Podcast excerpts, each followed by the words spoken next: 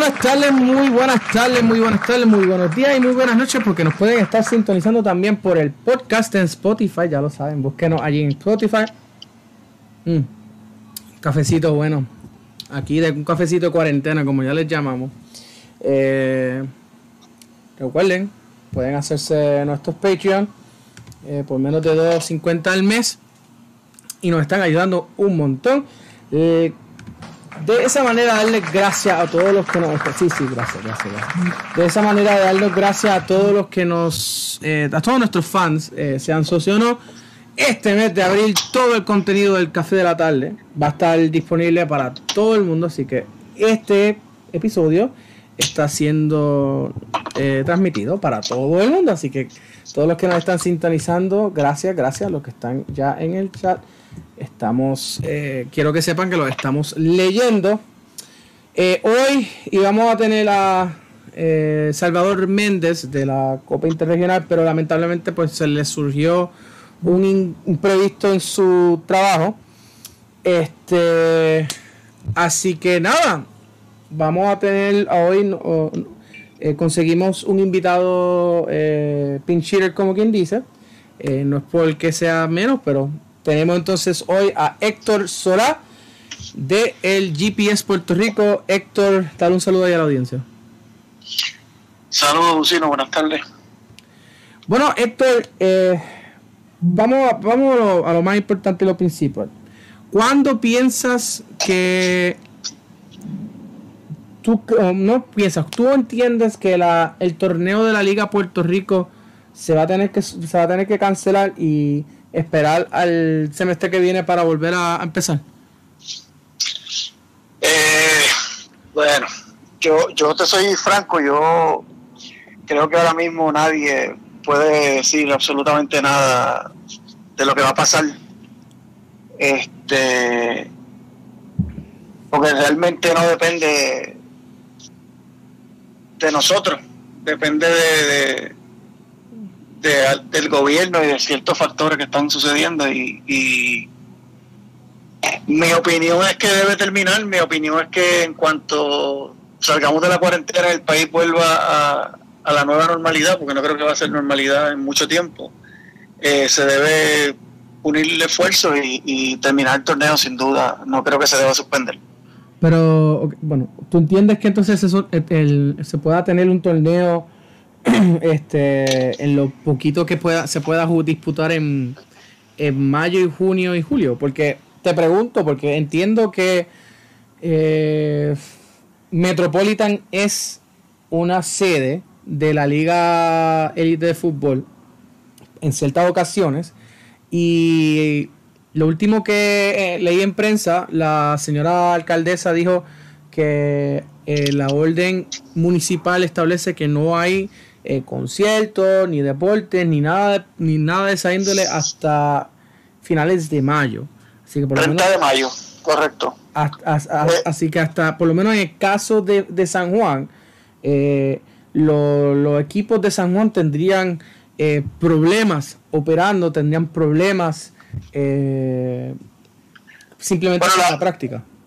La realidad, la realidad que yo creo que esto, no solo San Juan, yo creo que el país completo va a estar en lockdown eh, mínimo hasta mediados de mayo. Eso es lo que yo pienso. O sea, aquí no se va a poder eh, volver a la cancha mínimo mediados de mayo, eh, probable finales de mayo. Así que estaría todo el mundo básicamente en igualdad de condiciones. Este, una vez regresemos, tenemos que ver cómo fluye el, el, nuevo, la nueva forma de vivir, o sea, qué ajustes habrá que hacer en, en los clubes en términos de seguridad, este, eh, en muchas cosas que hay que, volver a, repensar y, retomar una vez regresemos.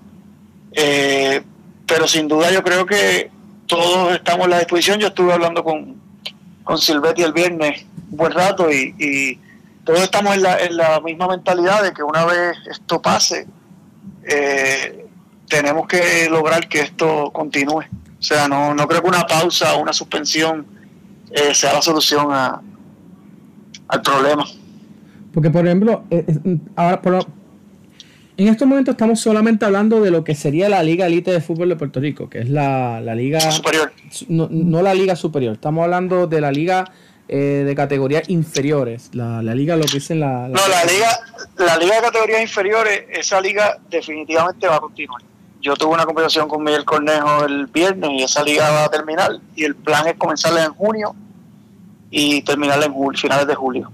Recuerda que recuerda que, que los veranos o sea, los veranos normales o, el verano de, de, un niño de un niño antes no va a ser el verano del 2020. Claro. los campamentos de verano en Estados Unidos no creo que vayan a, a ser posibles. Los viajes de vacaciones entiendo que tampoco. O sea que la realidad es que, que el verano va a ser este para terminar lo que es el semestre y lo que es la liga. Y la liga ya confirmó en cooperación que tuvimos el viernes que los planes es jugarla de principios de junio a finales de julio.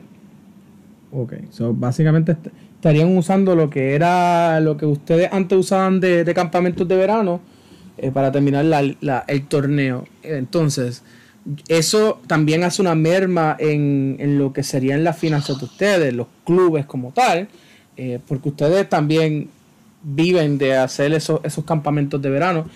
Que antes de que me contestes, por favor, déjenos saber qué, piensan. ¿Debe, ¿Se debe la Liga Elite de Fútbol finalizar, jugar junio, julio?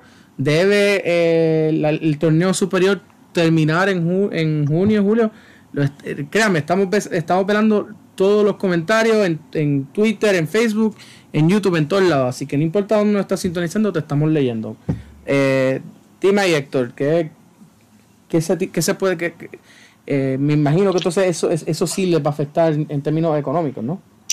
Pues mira, yo creo que esto, esto en términos económicos es algo que le va a afectar al país completo. Yo no creo que esto sea una situación independiente de los clubes. Yo creo que en este tiempo que yo he estado en, acuartelamiento he pensado bastante de cómo voy a, empatar una cosa con otra y cómo voy a continuar.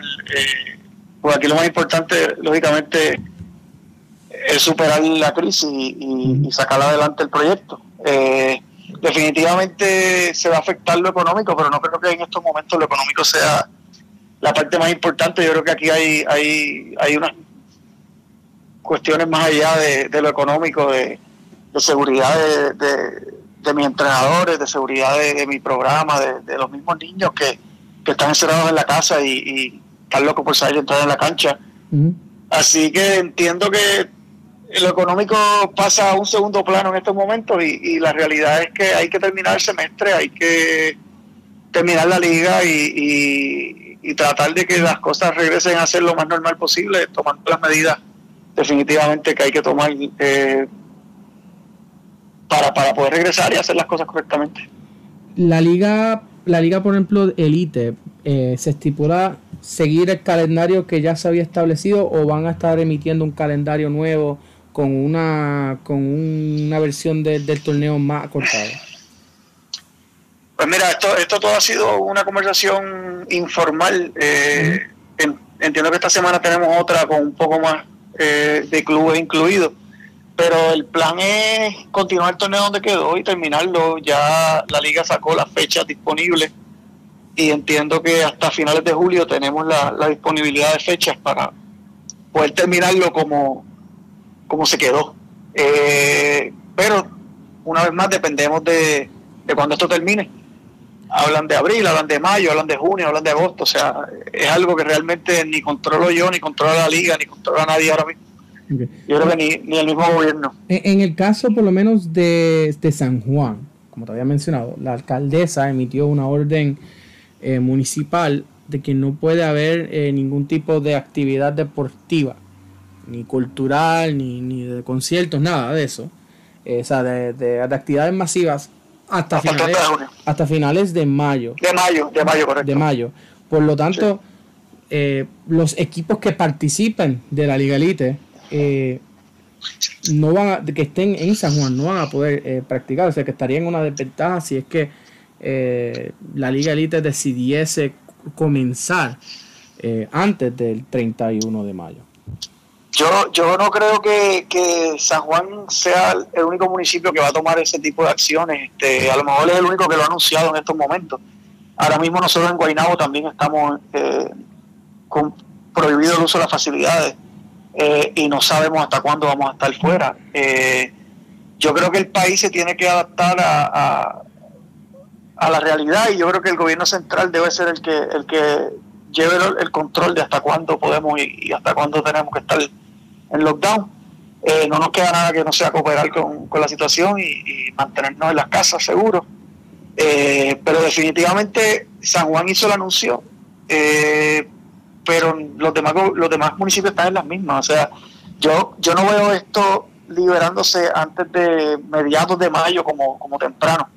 Y una vez, yo no creo que una vez digan se acabó la cuarentena, la gente va a salir a la vida como, como el día 13 de marzo, que, fue básicamente creo que el único último día que estuvimos en la libre comunidad. O sea, yo creo que esto va a ser paulatinamente, vamos a ir llegando a a poco a poco a la, a la nueva a la nueva realidad porque yo creo que esto no va a ser una normalidad va a ser una nueva normalidad con unas medidas que hay que tomar y unas precauciones adicionales porque pues lo que está pasando es, muy serio y, tanto así hay que atenderlo eh, con la debida seriedad que, amerita así que sí lo que dices de San Juan es, es una realidad pero creo que es una realidad porque la alcaldesa habló yo creo que va a ser la misma realidad en, el resto de los municipios. Yo no creo que, yo no creo que ahora mismo nadie esté en, otra realidad.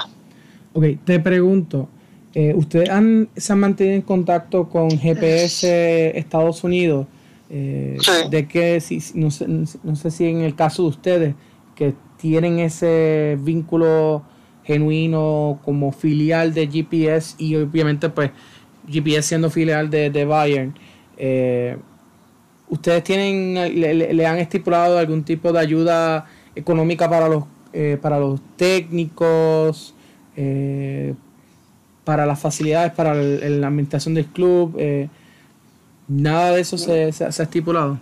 No, eso no, eso no existe, sino la realidad es que igual que me afecté yo, está afectado mi headquarter, está afectado todo el, todo el mundo, o sea, eh, en, Estados, en Estados Unidos están en, lockdown igual, está todo paralizado, este, todo el mundo haciendo ajustes a nivel económico, eh, viendo de dónde pueden recortar, qué se pueden ahorrar en estos tiempos y, tratar de, de, manejarse económicamente lo mejor posible para poder cumplir con los técnicos y terminar un semestre de la forma correcta.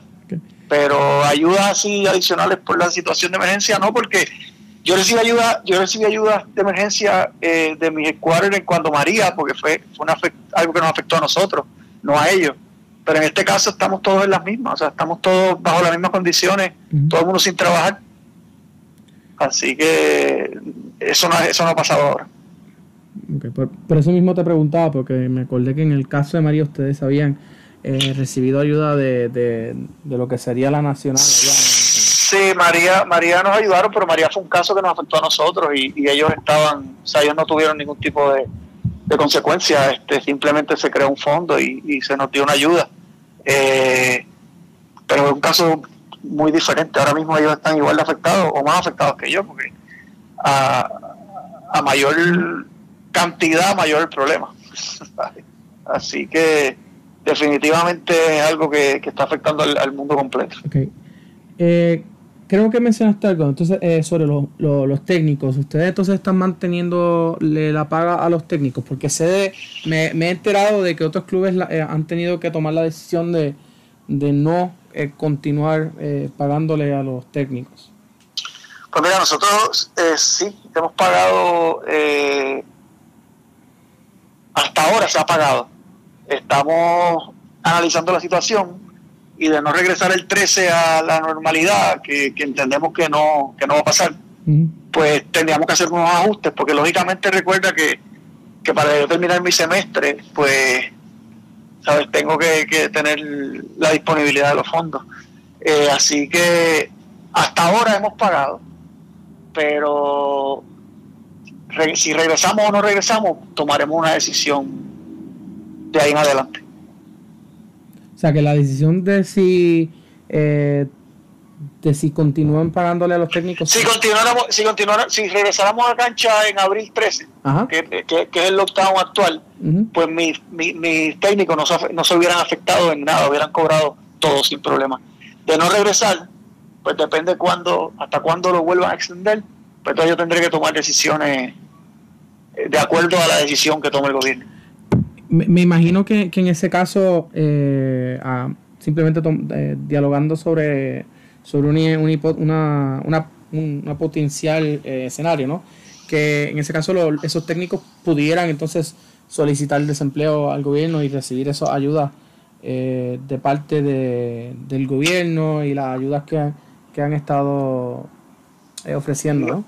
Mira, los técnicos entiendo que todos, digo, la gran mayoría de ellos tienen registro de comerciantes como contratistas que son independientes eh, y ellos pues tendrían el beneficio de los 500 dólares que el gobierno está dándole a, lo, a, lo, a, las personas que trabajan por cuenta propia. Recuerda que, aparte de, yo tengo unos técnicos que sí que son full, full time, eso ya es, otro trato diferente, pero el técnico de semestre pues es por contrato y, y, pues tiene que, cumplir con la ley de lo, de lo que es el contrato, el descuento del 10%, etcétera, eso es lo que se llama servicios profesionales. Claro, claro.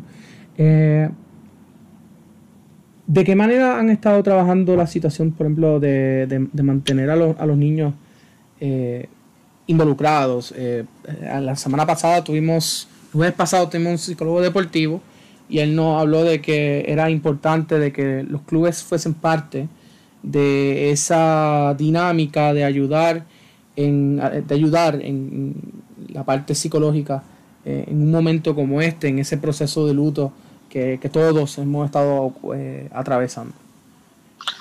Pues nosotros hemos estado eh, en coordinación con, los directores, con Sergio, Colo, este, Julio, Héctor.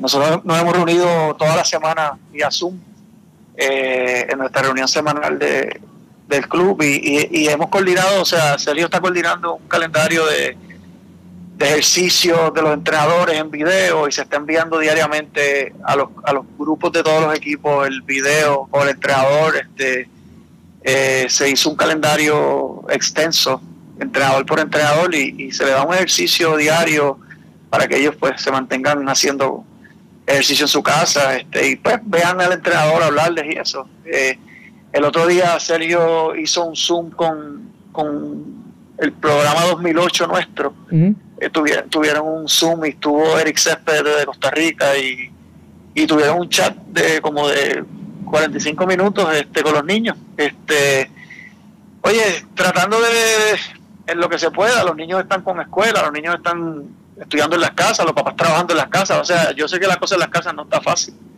y más cuando tienes niños pequeños, porque el, el trabajo en tu casa, más entonces estudiar con los niños, que sabemos que es un poco complicado, pero hemos tratado de, dentro de lo que podemos cooperar, pues hemos, hemos tratado de cooperar un poco, tratando de llevarle un poquito de... Créeme que le podemos preguntar a mi hermana que se está volviendo un poco loca con mi, con mi, con mi sobrina. lo, lo, sé, lo sé, muchachos, no, no está fácil. Yo gracias a Dios ya estoy fuera de eso, pero, pero sí, sé de mucho papá que está pasando la complicada, complicada. Vale. Eh, cambiando un poco el tema, porque yo sé que de hablar de, la situación del COVID es también medio, medio ansioso y también no queremos, eh, no queremos estar hablando de, lo que estamos viviendo por una hora entera, ¿no? Eh, yo, yo te pregunto, ¿cómo, ¿cómo ustedes reaccionan cada vez que eh, en las redes sociales salen padres de otros clubes y los acusan a GPS de, de robarse jugadores de otros clubes? pues mira, yo, yo así como, como acabo de reaccionar, así reacciono, porque realmente yo llevo yo llevo en Conquistadores de Guaynabo básicamente digamos desde que mi hijo mayor mi hijo menor tiene 21 años desde que mi hijo menor tiene 7 años eh, yo estoy en Conquistadores de Guaynabo mis tres hijos fueron jugadores allí Así que fui papá, después fui director del club eh, de la Junta, cuando era de padre voluntario. Después después creemos, creamos GPS y lógicamente estoy a cargo de GPS desde que comenzó. Eh, y realmente eso de robarnos jugadores, yo nunca he visto un entrenador mío hacerle un acercamiento a un jugador. Yo nunca personalmente le he hecho acercamiento a ningún jugador. Eh, a nosotros, gracias a Dios, nos llegan los jugadores eh, pero cómo reaccionamos, pues mira, yo, yo cada vez que me llama un entrenador o me llama alguien que me conoce a decirme, mira, mira lo que dijeron, realmente eh, mi contestación es, mira, ¿sabes qué? Sigamos enfocados en lo de nosotros, que es tratar de hacer fútbol, tratar de, tener un programa lo, lo, lo, mejor que se podamos tener dentro de la realidad nuestra y, y, concentrarnos en seguir trabajando, ¿sabes? Prospectivamente y, y en el desarrollo de los niños. Yo, yo no, no, no creo que en un país tan pequeño debamos estar pendientes a, lo que piensa la gente de uno. Eh, yo, el que me conoce, sabe que trabajo de la forma correcta, que soy una persona eh, muy profesional en mi trabajo y, tengo una relación con, con, básicamente con todos los directores de, clubes.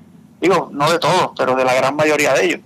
Eh, y yo tengo muy buena relación con Alberto Santiago, con Jorge Silvetti, con Javier Cuarta, eh, somos enemigos en la cancha y amigos en cuanto termina el juego. O sea, eso no, eso no, no está en duda. Y la realidad es que pues la gente habla y la gente, mucha gente habla sin saber. Yo a veces escucho comentarios de, de cuando tú hiciste lo de los 10 mejores clubes de Puerto Rico. Este... Sí, una columna, una columna que, que, literalmente le escribo eh, porque quería hacer algo positivo, porque se pasan quejándose que nos que Jusino y que si nosotros lo único que hacemos es hablar negativo del fútbol puertorriqueño, que si de la federación, que si este, pues, okay, pues vamos a hacer un, una columna positiva, vamos a darle, a, darle contenido positivo y con todo eso se molestaron. Oye, eso es, eso, eso es parte de, la cuarentena y que la gente está bien, pendiente de las redes. Este, básicamente yo creo que el único entretenimiento ahora mismo es las redes. Digo, el que fuera del trabajo que uno está haciendo en su casa y, el tiempo que tenga disponible. Pero te tengo que comentar y, con todo el respeto que te mereces que lo único que creo que no estuvo bien de ese reportaje es que Atlético de San Juan no estuviera los mejores 10 clubes de Puerto Rico. Esa, esa es mi opinión muy personal. Atlético tiene un crédito espectacular, es un club de mucha trascendencia y, y, ha sacado muy buenos jugadores. Creo que fue lo único que te faltó en la lista. Este, aparte de eso, creo que, que uno lee comentarios que, que están totalmente fuera de la realidad. Este, muchas veces, yo creo que todo, yo creo que todo el mundo va a defender su club, eso es una realidad.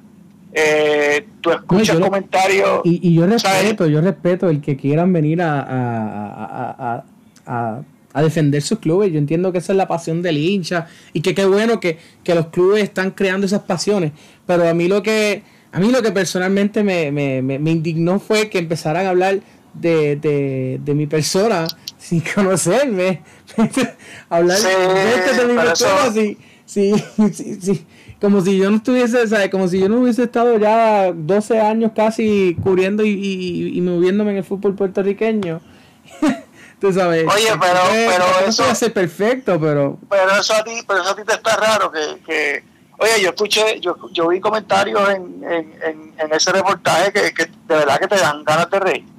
Y tú podrías estar, yo podría estar día, día, eh, defendiéndome con hechos, o sea, con realidades, pero no vale la pena, porque yo creo que aquí las pasiones son buenas y, que tú sientas por tu escudo es fantástico. Y para mí GPS es el mejor club, y para un papá de San Juan, San Juan es el mejor, y para un papá de Metropolitan, Metropolitan es el mejor. Mm. Porque por eso están, por eso están en cada club, porque están contentos con lo que están recibiendo. Este, todos los días uno, uno sabe, ve jugadores que entran, ve jugadores que salen. Todos los semestres yo recibo jugadores, pierdo jugadores, eh, pierdo jugadores de la, ¿sabe? Por, por, por múltiples razones. Recibo jugadores por múltiples razones, o sea, pero la realidad es que nosotros siempre estamos enfocados en, en nuestro programa y en, y en seguir. Mira, eh, aquí lo más importante que, que yo, yo llevo con Celio Castro trabajando ya 10 años de papá, de papá de, equipo, de, papá de junta y ahora de jefe. Y, y mano, yo he visto, yo he visto la, la, como Sergio ha madurado con los años y, la relación de Sergio y al día de hoy es, espectacular, este, porque tú sabes, es bien fácil que dentro de este ambiente algo te distraiga y, no, no te puedes distraer, como yo le digo a Sergio, Sergio, no te puedes distraer, tenemos que seguir haciendo lo que estamos haciendo. Si nos están criticando, pues vamos a seguir haciéndolo porque por algo nos están criticando. Así que concentrémonos en el trabajo y dejémonos de, de, de, chisme porque realmente al final son chismes. ¿Tú entiendes? Así que concentrarnos en nuestro trabajo y seguir adelante y leer lo menos posible y tratar de ser eh, parte de, de, cuando uno escucha cosas negativas de uno, pues mira, tomarlas y, y si uno cree que tú sabes cuando una crítica eh, es viciada y cuando una crítica es real, y si es real, pues mira, analízala y, y usar a tu favor y de, una situación negativa saca algo positivo y sigue mejorando como ser humano y sigue mejorando como técnico y sigue mejorando como director y, eso es lo importante. No hay no hay otra forma, no hay otra forma. Le, antes de seguir continuando, les, recuerdo que nos pueden dejar eh, sus comentarios o si tienen preguntas eh, sobre GPS Puerto Rico, las pueden hacer, las estamos, las estamos siguiendo um, a través de Twitter, Facebook y YouTube. Estamos en directo para todo el mundo hoy. y les recuerdo que vamos a estar eh, todos los lunes abiertos para todos ustedes eh, de una manera de darles gracias a todos los que nos están siguiendo y que nos apoyan y pueden tener una manera darles contenido que ustedes se puedan entretener y mantenerse informados de lo que está ocurriendo en el fútbol puertorriqueño. Es fácil que eh, dentro de algo Ajá. Sí. Sorry, es que desde el momento estaba entrando algo por el lado. Pero bueno, eh, nada, eh, digan, dime, eh, antes de que llegase el COVID a Puerto Rico y estuviésemos hablando COVID, COVID, COVID todos los días y se paralizara por primera vez el fútbol a nivel internacional hasta desde la Segunda Guerra Mundial te pregunto, um, ¿habían planes de, continuar expandiendo um, GPS? Porque sé que ya obviamente sabemos que pues la primera expansión fue a Dorado, eh, luego fue con San Juan, pero que eso no se dio, eh, no duró mucho, luego se expandieron, creo que fue a Mayagüez, que tampoco duró mucho, eh, también estaban en Aguadilla, ¿verdad? Pues mira, nosotros, nosotros cuando GPS llegó a Puerto Rico, mucha gente le interesó, mucha gente eh, hizo acercamiento. Nosotros abrimos en Dorado, Dorado sigue, sigue activo. Eh, nosotros abrimos, nosotros no, no, no abrimos en San Juan, simplemente hicimos un, una, se llama un, un Power Pie con la gente de Villa Andalucía eh, el cual pues después no, no prosperó y, cada cual siguió por, por, su cuenta.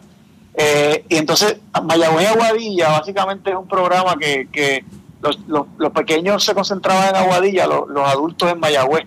Nosotros tenemos a David en el área en Mayagüez con más con los equipos U15, 17, eh, equipos grandes, que es lo que básicamente David ha tenido siempre en el radar, porque al, ser coach universitario, pues las nenas lo buscan y, los jugadores universitarios o que están cerca de la universidad, pues lo buscan. Eh, y Tony Ortiz en Aguadilla, pues tenía básicamente el flujo de los niños de, de 12 años o menos, eh, estaba en Aguadilla. Nosotros, con el pasar del tiempo, eh, decidimos pues cerrar Mayagüez y, y, seguir en Aguadilla, que es donde realmente estaba la, la cantera de jugadores, los niños pequeños, y estamos bien contentos con, con, el nivel que Aguadilla está demostrando. Semestre a semestre mejoran. Eh, nosotros tenemos un programa nacional que, que, que básicamente mientras más jóvenes son los niños, más participación de los niños de Aguadilla está, está viendo. Y muchos niños 2009, 2010, con muy buen nivel de fútbol. Eh, así que la, la métrica nuestra de, nuestro programa nacional, que era un 80 Guainabo, un 10 Dorado, un 10 Aguadilla, pues mira, poco a poco está cogiendo un auge y Aguadilla, sorpresiva y agradablemente, está creciendo mucho, eh, sobre todo en las categorías pequeñas, 2008, 2009, 2010, esos años, que eso es U12, U11, U10 eh, hay muchos nenes de buen nivel que, que, están reforzando nuestro programa nacional. ¿Cuánto, cuánto um, en total, GPS, Guaynabo, um, Dorado y Aguadilla, cuántos eh, jugadores eh, maneja GPS? Ay, no. Ahora mismo, eh, a nivel de Puerto Rico, estamos hablando de como 800 jugadores. O sea, que técnicamente ustedes serían el, club más grande a nivel de... Eso no, no, eh, sí, lo que pasa es que, fíjate, de, ese, si yo te fuera a dar en por ciento de nuestros tres clubes, el, probablemente el 80% de esos jugadores juegan en Guaynabo. O sea, Guaynabo, es un club bien grande. Guaynabo actualmente está manejando 500 y pico jugadores. Em, ¿No tienen planes o, tenían algún plan de expansión antes del COVID? Um, ¿Algún otro municipio? Mira, nosotros, nosotros de verdad que en estos momentos estamos concentrados en, nosotros en un momento de, que seguimos como que recibiendo acercamientos y, negociaciones, decidimos que, realmente queríamos fortalecer lo que teníamos y, crecer correctamente. El proyecto de, acuérdate, estos, estos proyectos, mira, cuando, cuando yo llegué a Conquistadores de Guaynabo, Conquistadores de Guaynabo eh, se, se, nutría de niños de, 13 años en adelante. este, nosotros teníamos lo que se llamaba una pirámide invertida. Este, nosotros crecíamos de 13 años, 11, 11, 12, 13 años en adelante. Ahí era que nosotros éramos, eh, seguíamos creciendo, nos llegaba mucho jugador de, de los 11 años hacia adelante. Eh, y nosotros, desde que yo empecé hace 5, 5, 6 años más o menos en la dirección completa de, GPS, eh, le dije a Celio, esto, es lo que está pasando y esto es lo que yo quiero que cambie. Gracias a Dios hemos, logrado eso con, mucho esfuerzo y ahora mismo nosotros tenemos una cantera de niños, inclusive en U5, nosotros siempre teníamos en U5, nos daba trabajo a veces hacer un equipo, ahora mismo tenemos dos y tres equipos de U5 eh, yo tengo una categoría 2008, que es lo que es U12. En 2008 yo tengo cinco equipos. Eh, en 2009 tenemos cuatro equipos. O sea, nuestra base ahora mismo es correcta y es de menos a más. Eh, acuérdate que ya en la 15, 14, los jugadores comienzan a ver otras cosas y muchos de ellos se quitan, unos no crecen, unos le gusta pues otro deporte, lo que sea. y, la base nuestra, pues nos hemos concentrado en, en, crecer en los niños, en, en, el desarrollo. Inclusive Sergio lleva año y medio trabajando con, con grupos 2008 y 2009. Sergio siempre es nuestro coach de U17, de, de superior, de, de los equipos grandes y no. Este, Sergio ahora es nuestro coach de 2009, de 2008. Eh, jugadores pequeños, trabajando, enseñándolos desde pequeños a, a, esforzarse, a trabajar duro, este, a llevarlo a esa transición de cancha pequeña a cancha grande. Y eso básicamente se ha convertido en el trabajo de en el último año y medio. Así que nos hemos concentrado en, desarrollar nuestro programa, eh, solidificarlo de, abajo hacia arriba y, de no seguir creciendo en cantidad, sino en calidad.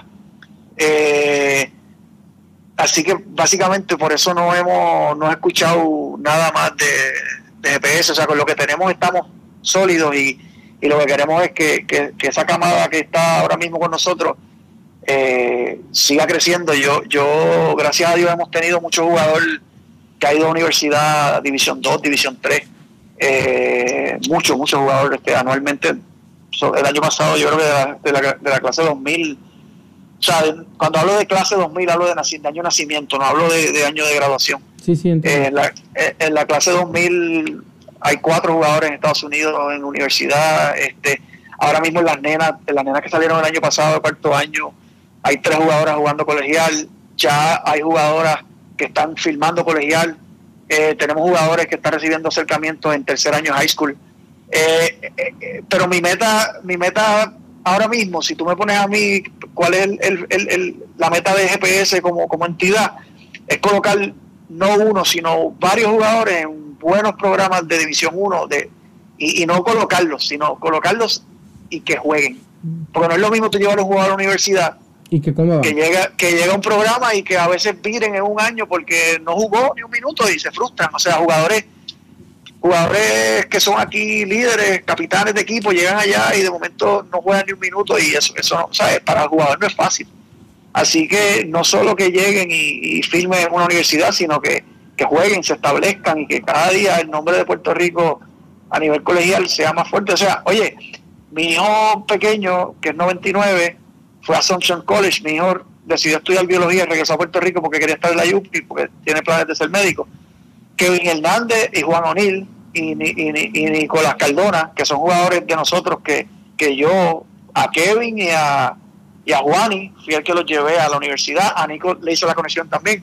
Acaban de ganar la división y fueron al torneo de Nunca en la historia de, de Assumption College habían ganado una división y este año la ganaron y la, la columna vertebral del equipo eran tres puertorriqueños. ¿Se entiende? O sea, esas son cosas que, que nosotros sabemos pero no nos interesa estar, tú sabes, haciendo promoción con eso. Pero, ¿sabes? Juan y y Kevin Hernández son jugadores de nosotros desde, desde, desde que tienen uso de razón, desde que patearon su primera pelota. Nicolás Cardona jugó en HP muchos años, después vino a jugar con nosotros una temporada y después se fue a España y estuvo con el Levante. Eh, pero de esos tres jugadores, dos de ellos son nuestros de, de cero, desde, desde pequeño, ¿entiendes? Se desarrollaron en el club, jugaron toda la vida en el club. Juaní se fue en su tercer año de high school a Barcelona y estuvo allá dos años, tres años. En la Fundación Marcet. En la Fundación Marcet. Pero, o sea, esos son logros que, los puertorriqueños están teniendo y en el fútbol cada día estamos tocando más puertas y, llegando un poco más lejos. Es un proceso largo, pero oye, hay que seguir trabajándolo porque yo sé que a la larga va a rendir fruto no se pueden desesperar, no se pueden desesperar. Eh, ojalá yo vea algún día un jugador. Eh, sé que voy a ver alguno en, una, en, un programa de, de, División One establecido y, sé que lo voy a ver. Y lo voy a ver en algún momento. Dios me va a dar la dicha de verlo. En, profesional, pues ahí no sabría decirte. Eso no es algo que a mí me... Ah, ah, ah, voy a usar eso de, punto de partida, porque tenía ya, ya venía con esta pregunta en mente. teniendo, teniendo GPS Puerto Rico todas las diferentes conexiones a nivel mundial que tiene. Eh, no solamente hablando de GPS ni del Bayern Munich, también estamos hablando de las diferentes conexiones que tienen en Centroamérica. ¿Por qué no ha habido eh, un jugador, o sea, por qué GPS no ha podido vender un jugador a otra academia, eh, un prospecto profesional. O sea, eh, la, idea de llevar jugadores a, jugar en CWA es fabulosa. Eso, eso debe ser, eh, si acaso, el gol de la mayoría de los jugadores, porque no todos los jugadores, vamos a hay que ser claros, no todos los jugadores que dicen que quieren jugar profesional van a lograr tener la calidad de ser profesional.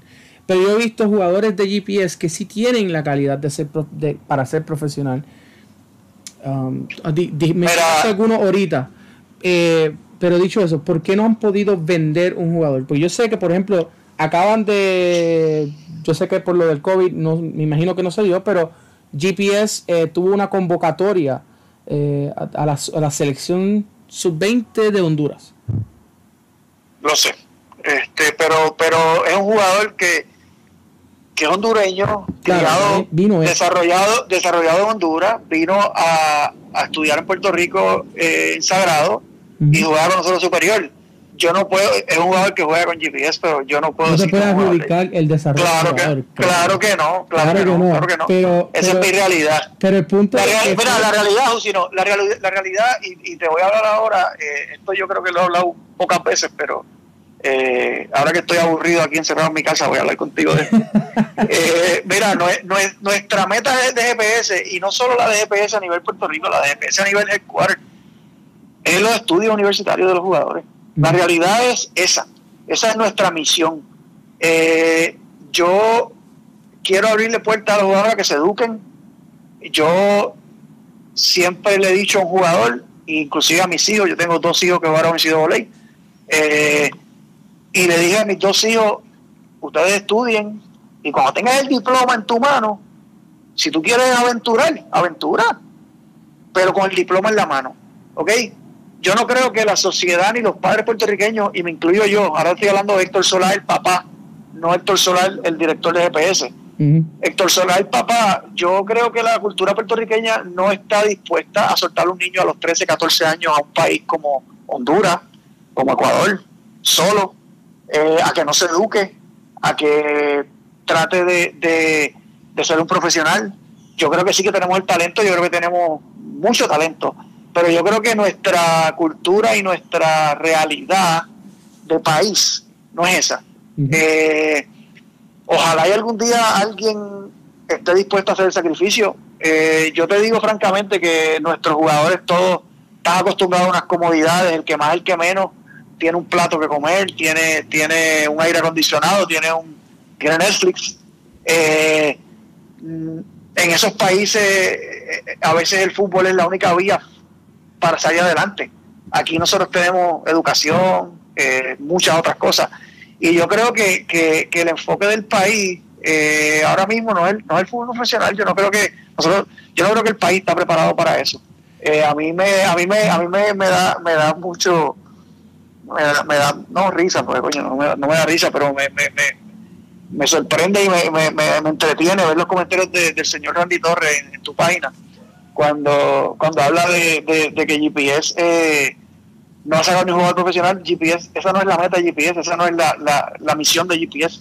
La misión de GPS es desarrollar jugadores colegiales, desarrollar jugadores que sean hombres de provecho y que estudien y se eduquen. Si en el interín alguno sale profesional, bienvenido sea y bendecido sea. Si en el interín sube una oportunidad a un jugador, qué bueno, este, nosotros tenemos un jugador como José Jacín, que, ha tenido las exposiciones que nunca ningún jugador en Puerto Rico ha pensado tener. José Jacín ha jugado con, con GPS Internacional en, en, Irlanda, en, ganó el, el, el el año pasado. O sea, eh, la exposición que han tenido jugadores nuestros a nivel de, de, los Estados Unidos y de Europa en, el programa de GPS Internacional eh, son exposiciones que han jugado unos niveles que, que, probablemente y, y, muchos de la selección a veces ha, jugado. Eh, y que nosotros tengamos un jugador, dos jugadores con esa exposición es magnífico. Pero realmente, si en ese momento se hubiera abierto una puerta para que ese jugador firmara profesional, pues era decisión de cada papá en ese momento de darle la oportunidad o no. Pero yo creo que todos mis papás están bien claros que, lo, que, lo que quieren es que sus hijos se eduquen y, tengan, abrir puertas al programa colegial, abrir puertas a una buena educación, a una ayuda, porque eso es otra. Eh, una beca universitaria, eh, no, no, no piensen que es que el nene va a estudiar de gratis, o sea, son ayudas universitarias que, que, que nos ayudan mucho, pero nos cuestan como quiera, o sea, que, que a veces eh, todo el sacrificio que un padre hace por los años que el padre está carreteando el niño de cancha en cancha, domingo a las 8 de la mañana, sábado a las 8 de la mañana, pues mira, eh, ahora el niño le está ayudando a pagar los estudios y está teniendo una educación de calidad en, Estados Unidos o en Puerto Rico, porque la UPI, o sea, mi hijo fue a jugar en Voley hace tres años y regresó y está en la UPI y está teniendo una educación espectacular. Eh, así que lo importante aquí es que el niño se desarrolle en el deporte y tenga una mentalidad de estudio y, sea un hombre profesional más adelante. O sea, como te digo, si en el interín hay un jugador profesional, qué bueno, pero, pero nuestra misión no, no es esa ni nunca ha sido esa. Eh, nosotros hemos tenido jugadores que han ido al Bayern a jugar torneos, han estado en entrenamiento en el Bayern. Nosotros estuvimos aquí a. Hemos tenido entrenadores de, del Bayern de, Alemania, o sea, no, no, no, no de campamento, no de fundaciones del Bayern directamente. Eh, y si ellos hubieran visto un talento que les hubiera despertado el ojo, créeme que se lo hubieran llevado. Así que si no lo han visto. Vamos, vamos, que, que, decir que vamos a exportar a un jugador a Europa estamos un poquito todavía. Sí, por, eso, por eso. exportar un jugador a, a primera división europea, todavía estamos un poquito lejos de eso. No, eso, eso, no, eso yo espero verlo en, yo viejito, a lo mejor. Pero por ejemplo, pero por ejemplo, eh, está la, la, la posibilidad de, de, exponer a los jugadores a equipos de la USL, a equipos de la MLS a los 18 años. Pues mira, pues mira, en Estados Unidos, yo no sé si tú conoces lo que es la PDL, Sí. Professional, Professional Development League. esa liga eh, es una liga eh, de verano de, los, de los jugadores universitarios. Eh, esa, liga, esa liga fue que fue Juan Coca en su momento y, y ahí, de ahí fue que él dio el salto y, y tuvo, jugando profesional un tiempo. pero, pero pues, mira, jugadores colegiales ahora mismo yo entiendo que Juani está, está coqueteando con la PDL. Eh, eh, o sea, no es fácil, Lucino, no es fácil. O sea, y, ah, no, no, claro, tienes que. o sea, y, y, es fácil, ni tampoco he dicho que todos los jugadores puertorriqueños tienen la capacidad de ir a jugar eh, mínimo a la USL. Porque, por ejemplo, tenemos, o sea, los, que, los jugadores puertorriqueños que están jugando ahora mismo en la USL y en la MLS, pues fueron formados en, los en diferentes academias en los Estados Unidos. O sea, son, son New Yorkers, Texaricans, eh, eh, New Orleans son, son parte de, esos ocho puntos y pico millones de, puertorriqueños que están viviendo en los Estados Unidos. Ahora, aclarado eso, tampoco es imposible. O sea, mira, mira un Marco Vélez. Marco Vélez eh, fue a jugar a IMG y de IMG hizo el brinco a la USL y luego de la USL eh, terminó jugando en MLS un tiempo y volvió a jugar a USL. O sea que tampoco es, tampoco es eh, impensable y, ojo que Marco tuvo, entiendo que Marco terminó sus estudios eh, sí, Marco, sí, universitarios. correcto, correcto. Por eso es, es, tampoco, es tampoco es, descabellado el pensar. Ah, y hay que aclarar también que Marco fue el primer jugador puertorriqueño de un, de un vendido de un club en Puerto Rico a otro club extranjero. O sea, el Puerto Rico Islanders le vendió el contrato, aunque fue por algo mínimo. se lo, vendió a, Toronto. O sea que ya ahí hay una transferencia internacional. Donde Oye, pero Marco, pero Marco llevó el proceso correcto. Marco fue a NCAA, jugó sus años, sacó su diploma y se fue entonces a, a su sueño. Eso es lo que yo siempre le he dicho a los jugadores, vaya a universidad, tenga su diploma y con su diploma en mano se va y juega. Oye, tú tienes un diploma universitario a los 22, 23 años, 21 años muchas veces. Estás joven todavía. La experiencia en sido te va a ayudar un montón y te mantienes jugando los veranos en la PDL y después entonces tú tratas de, de, ir a USL y, y si llegas al MLS, bienvenido sea. Pero muchos jugadores aquí eh, mira, te, tengo que hablar de, de, de, lo que, de lo que conozco. Conozco muchos jugadores que van a jugar college y en verano lo que quieren venir a Puerto Rico a pasar el verano con sus papás, a estar con sus panas. Eh, entonces, es, ese seguimiento pues es un poquito más difícil. Sí, eh, es, que, es que también aquí es la cultura de, de que queremos estar con la familia en el verano. Eh, no, lo cogen en serio. A eso es lo que yo me refiero. Los viernes hay muchos jugadores. Deja claro, no todos, pero hay muchos jugadores que los viernes se van y se dan las, las cervecitas. Estamos hablando de mayores de edad, por favor. Eh, si eres menor de edad, no haga esto. Eh, se van y se dan sus cervecitas y al otro día están y están jugando. O sea, ok, qué bueno. si un jugador puede hacer eso, bienvenido sea, pero no todos lo, no todos pueden, o sea, terminan eh, terminan bajando su rendimiento porque no se no se no, no comen saludable, no se protegen, o sea, no se no, no, cuidan su, ¿Tú sabes, ¿tú sabes qué pasa, Edwin? Que, que, que la realidad es que el jugador que quiera llegar lejos se va a jugar college, se tiene que quedar en Estados Unidos, no puede ir a Puerto Rico en verano.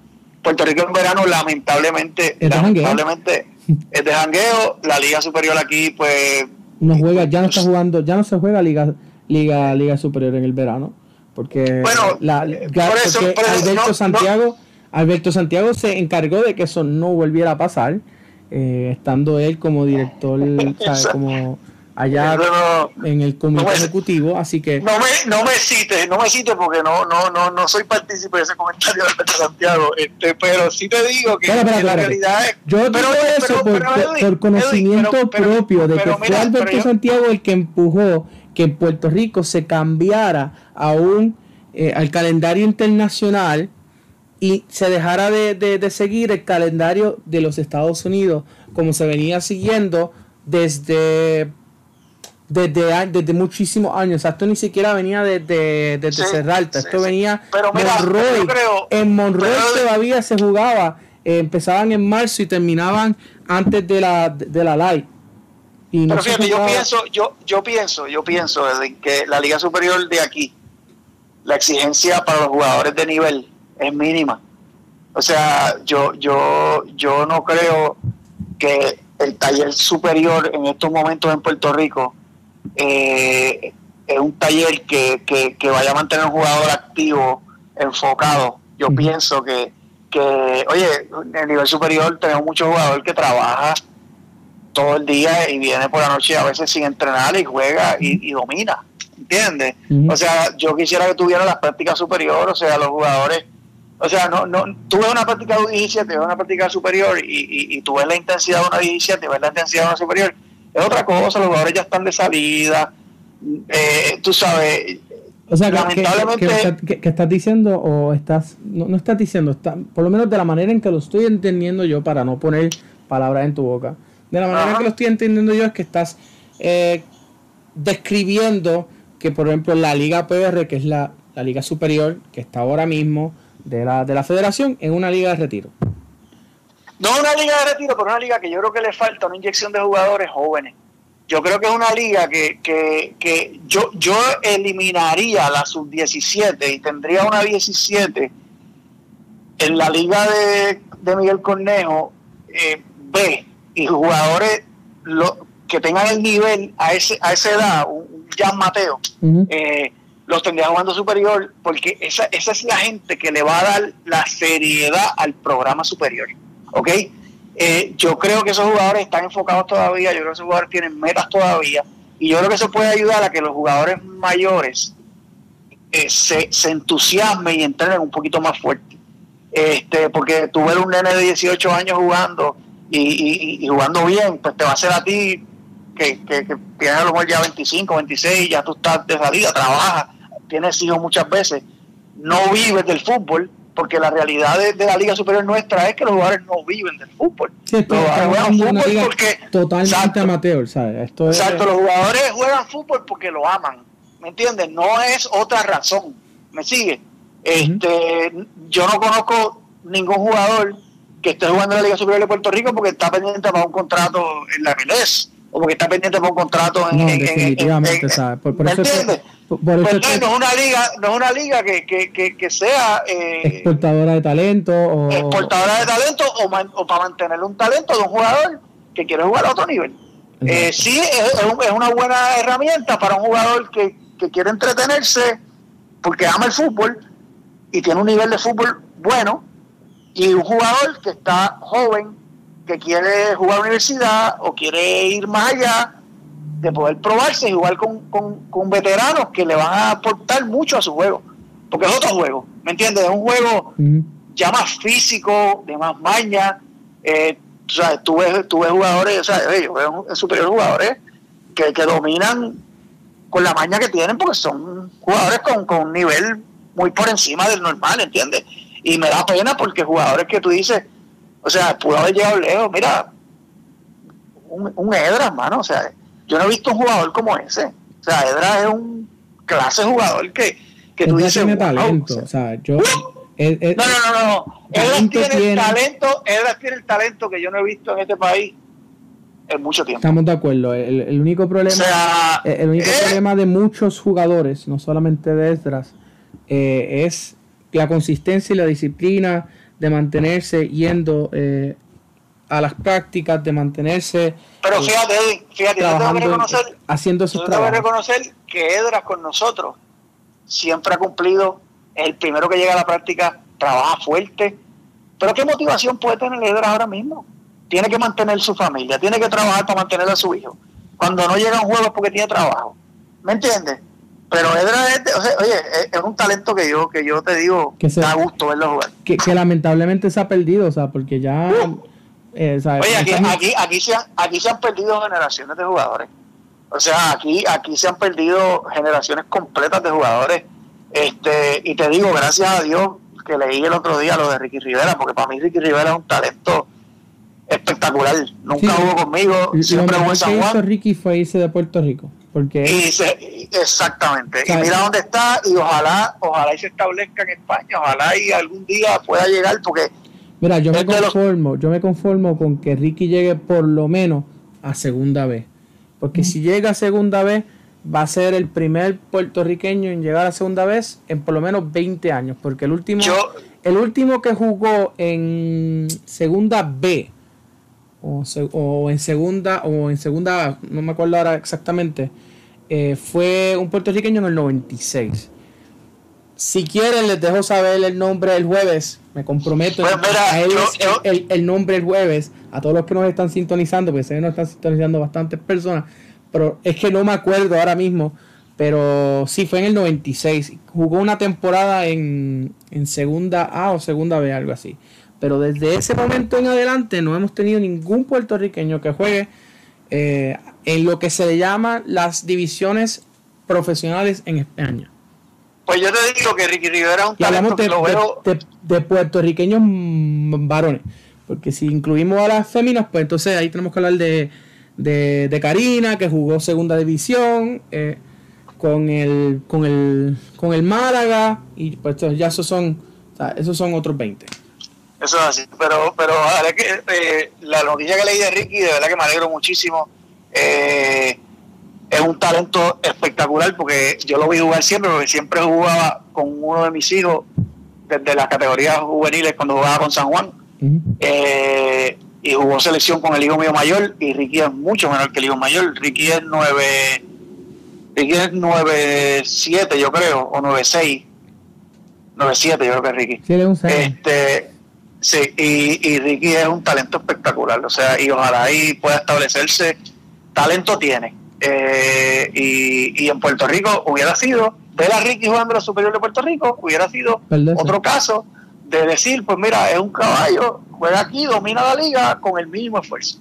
¿Me entiendes? Porque en juveniles aquí él dominaba, agarraba un juego en sus manos y te jugaba defensa, te jugaba delantero, te jugaba medio campo, te jugaba lo que, lo que, lo que, lo que lo pusieran a jugar este, y, y en todas lo hacía bien.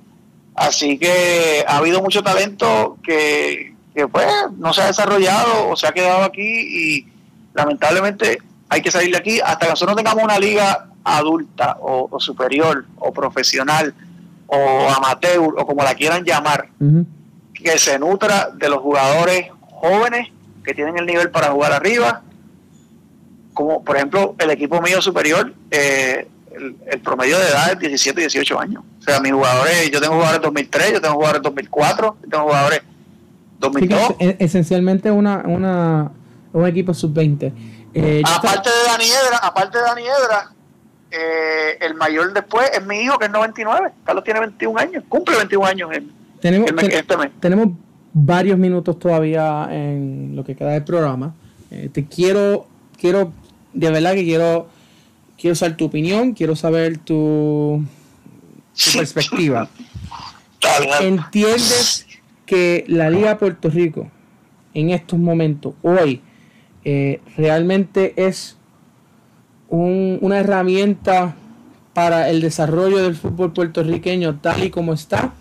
¿O tiene que haber eh, algún tipo de cambio? ¿Entiendes que en términos administrativos eh, ayuda o desayuda? O sea, ¿cuál es tu opinión general sobre la Liga Puerto Rico? Estaba hablando de la Liga Superior. Sí, de la, Liga Puerto Rico, no la Liga Elite. Por eso es que ahorita estaba hablando de Liga Elite y Liga Puerto Rico, que son. Estamos hablando de la Liga de la Federación. De la Liga, del torneo de la Federación, exacto. Pues mira, mi experiencia, te tengo que ser franco, mi experiencia no ha sido mala. Eh, sé que hay espacio para mejorar pero yo soy de la opinión, porque a lo mejor soy de las personas, no como Héctor Solá, pero como entidad GPS, debo ser de las personas más criticadas en el país a nivel de fútbol. Pues yo creo que siempre hay espacio para mejorar, pero yo no soy quien para convertirme en parte del problema, sino en parte de la solución.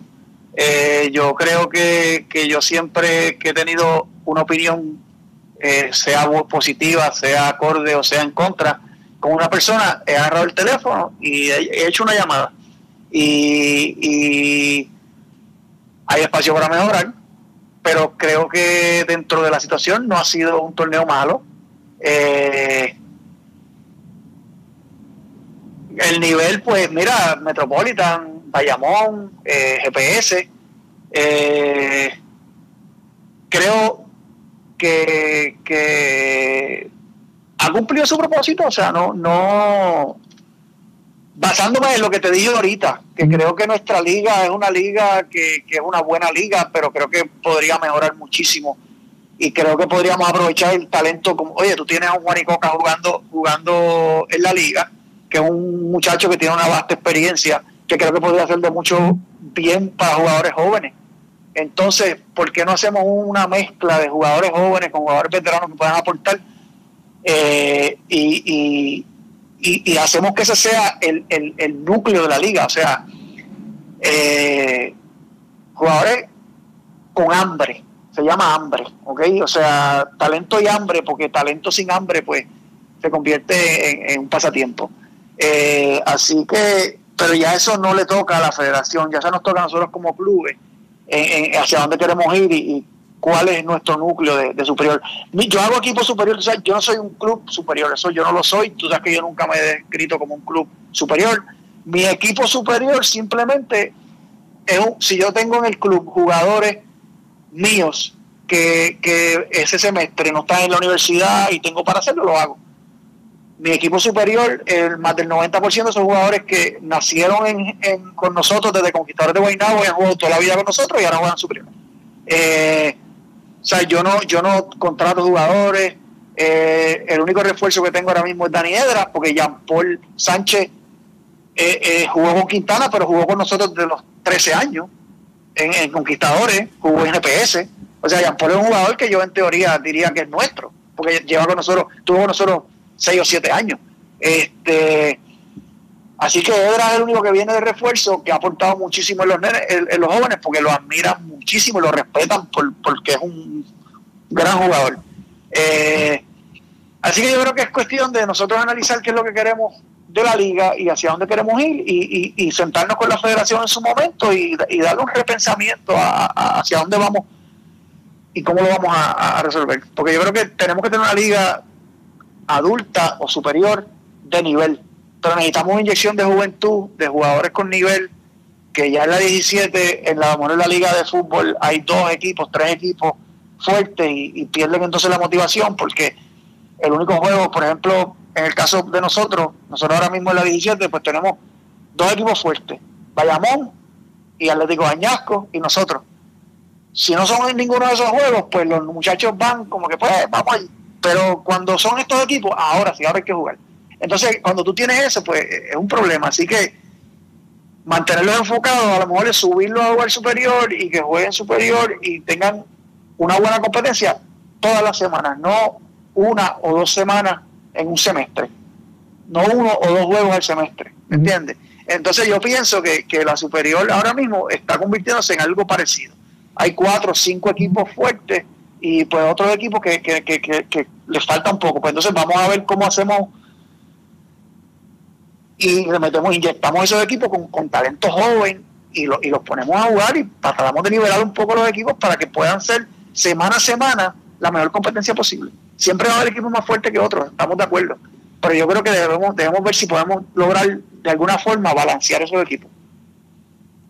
Bueno, podemos aquí estar todavía hablando una hora más, pero lamentablemente ya llegó el final de este programa. Te doy las gracias, Héctor. Sabes que los micrófonos el café de la tarde siempre estarán abiertos para ti. Cuando quieras eh, expresarte o quieras decir algo o anunciar algo, pues bienvenido al café. Eh, ¿Algo último que quieras decir? ¿Algún mensaje? Nada, señores, eh, todo el mundo en las casas, todo el mundo con calma, con paciencia, que en algún momento volveremos a la normalidad y volveremos a la cancha y a, y a la pasión de todos, que, que es el fútbol. Así que éxito, Edwin. Eh, sabes que siempre que tengo que opinar algo te escribo. Mm. Eh, exacto, te llamo. Eh, lograste que me suscribiera a, a Fútbol Boricua. Estoy pagando 2.50 al mes, todo por la entrevista de Marco, porque la tenía que escuchar. Así que este, estuvo espectacular y mi saludo a Marco Vélez. Y nada, de verdad que siempre si tengo que criticarte, te critico, si tengo que felicitarte, te felicito, pero creo que hace un trabajo que no hace más nadie y que es necesario en el fútbol. Muchas gracias. Y hablando de hacerse socio, mira, ahí aquí en la pantalla está el enlace. ¿Qué tal si van y nos ayudan? Mira, por lo menos de lo que vale una, una tacita de café allá en esos eh, cafés que no, se van a, que no se van a mencionar. Porque hay varios, está uno que viene de Seattle y, otro, y hay otros que son locales. Y pues, mano, ¿qué tal si pues, por un lo que te cuesta un café al mes, nos lo donas a nosotros y tienes acceso eh, a todo el contenido de, que está detrás del paywall?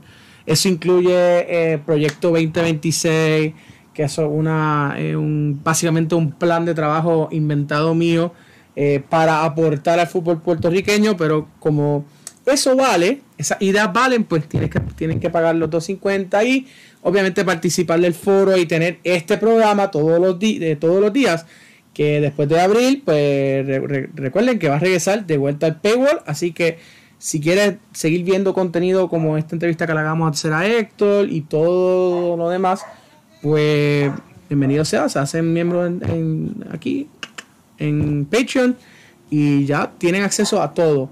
Eh, van al login, se loguean con su cuenta de, Patreon y están, no, o sea, filete. Dicho eso, ah, también les recordamos, danos follow en Twitter danos like en Facebook, danos eh, subscribe y le da a la campanita en YouTube. Y ya estamos, ¿no? Ah, y claro, eh, el podcast, podcast, claro, el podcast de El Café de la Tarde en Spotify y en Anchor. Nos pueden seguir, nos pueden escuchar.